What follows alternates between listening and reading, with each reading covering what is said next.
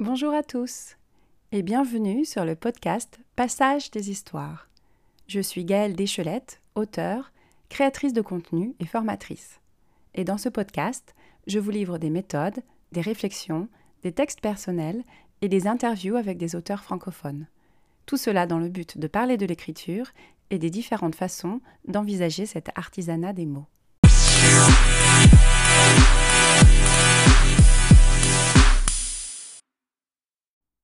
Pour finir sur le thème du mois, en rapport avec la créativité et comment dépasser les freins qui nous empêchent parfois d'écrire, je vous livre, comme chaque fin de mois, un texte ainsi que sa genèse. Mais avant tout, je vous présente rapidement mon parcours. Je lis et j'écris depuis toute petite, mais j'ai réellement renoué avec l'écriture de fiction en 2014. Depuis, j'ai auto-publié deux romans et je termine la rédaction d'un troisième. Je crée du contenu informatif et parfois drôle pour différents médias, journaux en ligne, vidéos.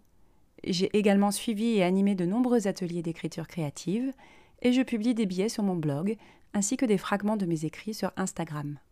Vous retrouverez toutes les informations dans la description.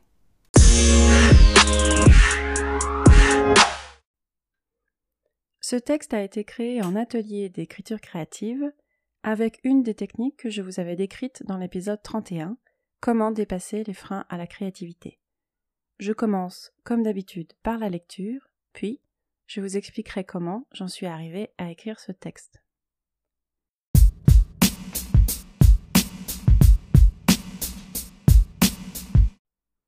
2. Je me sens bien là, bon sang. Le vent décoiffe mes cheveux, tandis que je fends l'air frais de la nuit. Ouch, ouch. Je prends la tangente à gauche, puis à droite, et je recommence. Mes bras en balancier, je suis en équilibre instable, mais je file à vive allure. Ouch, ouch. Le temps n'existe pas. Pour varier, je tente un citron, un deuxième. Ça tire un peu, mais je continue d'avancer. Une voix derrière moi m'appelle. Je ralentis, et sans m'arrêter, je tourne à la tête, mais je ne vois rien. Alors je retourne à ma course. Wouch, wouch. À ma droite, le fleuve calme, encre noire. Au loin, le pont blanc illuminé. En face de moi, les rubans d'asphalte que j'avale comme de la réglisse. Wouch, wouch. Ça sent presque la mer, enfin, ça ne sent pas très mauvais, quoi. Ça ne sent presque rien, en fait. Je roule à toute allure. Je n'ai pas le temps de humer l'air, moi. Wouch, wouch. Devant moi, à distance, je vois deux silhouettes sombres qui avancent vers moi. Je cesse mes mouvements de balai. Ma vitesse diminue. Wouch. Je m'accroche à un poteau pour m'arrêter.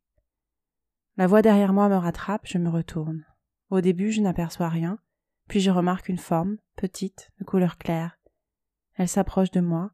Elle aussi prend la tangente, avec un penchant sur la gauche. Mais ses gestes sont moins sûrs, son équilibre instable. Elle est à ma hauteur, continue d'appeler mon nom. Mes jambes pèsent des tonnes, mes pieds sont enserrés dans un étau. Je n'ai pas le temps de fuir que déjà elle se jette dans mes pattes, me projette en arrière. Étendue sur l'asphalte, les yeux fermés, j'entends quelques conversations de passants. Un coureur, puis un deuxième. Je rouvre les yeux et je me rassois. La forme a disparu. Je regarde autour de moi. Du côté du pont, les deux silhouettes noires s'approchent de moi très lentement. Elles semblent ratatinées, hésitantes. Leur démarche est directe mais nonchalante. Peu à peu, je perçois le murmure d'une discussion. Les couleurs des visages et des vêtements se révèlent. Les voix se distinguent. Tu t'es pris une belle gamelle, Gaëlle, me dit Clémence. Mais vous n'avez pas vu le gamin qui vient de me foncer dessus? Quel gamin? Le gamin un roller? Pas du tout. Tu t'es arrêté et t'as fait un soleil toute seule. Il y avait personne à côté de toi.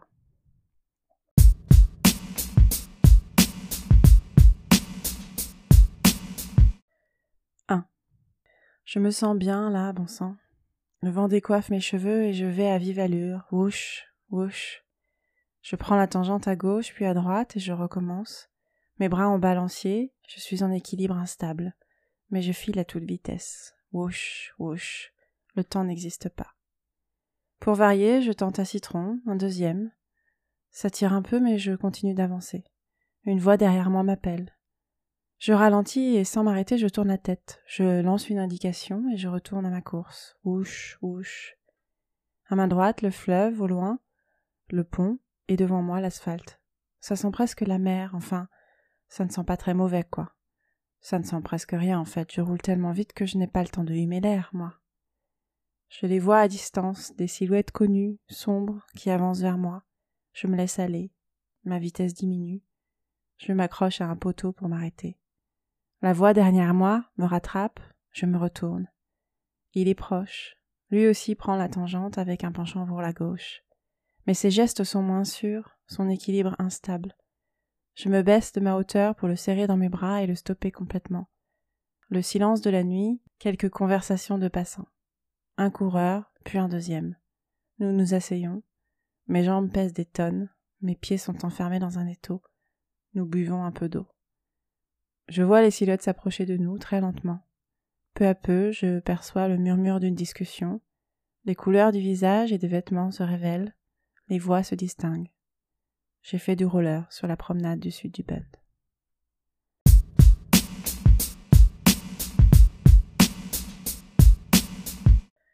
Alors, vous en avez pensé quoi? Tout d'abord, je dois vous avouer que j'ai repris le texte avant publication. Je n'ai pas changé grand-chose à ce premier jet, mais j'ai fait un petit changement qui fait toute la différence. Je ne sais pas si vous l'avez senti ou non. Les deux histoires sont très similaires, oui. Mais celle que je vous ai lue en premier, je l'ai en fait rédigée en deuxième. Ça se sent, non? Comme le texte a été publié sur Instagram, vous pouvez vous y référer si vous voulez. Je vous mettrai le lien en commentaire.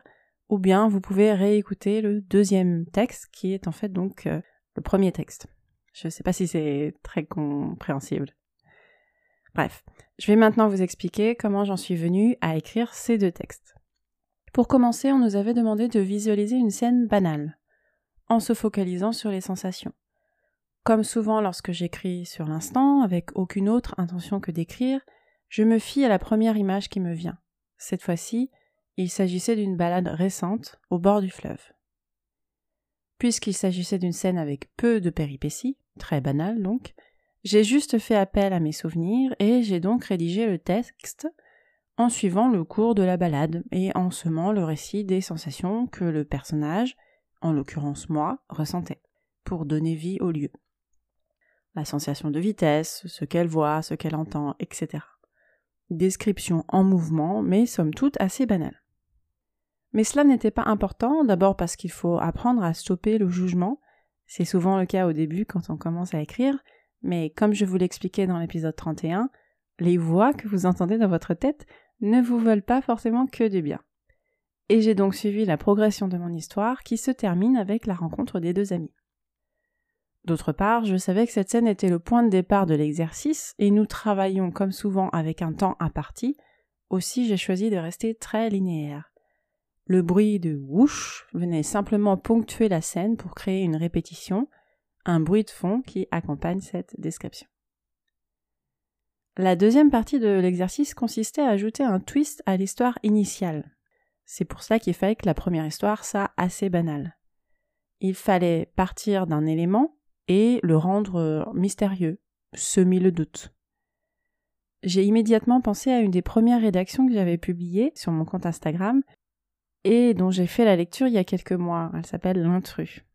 Il s'agissait en fait d'utiliser un petit détail, travailler sur le vocabulaire du doute, sur les omissions, les allusions, les doubles sens, avant de finir par une révélation finale. J'aurais pu choisir n'importe quel élément. Les rollers auraient pu se transformer en machines infernales qui refusent de s'arrêter.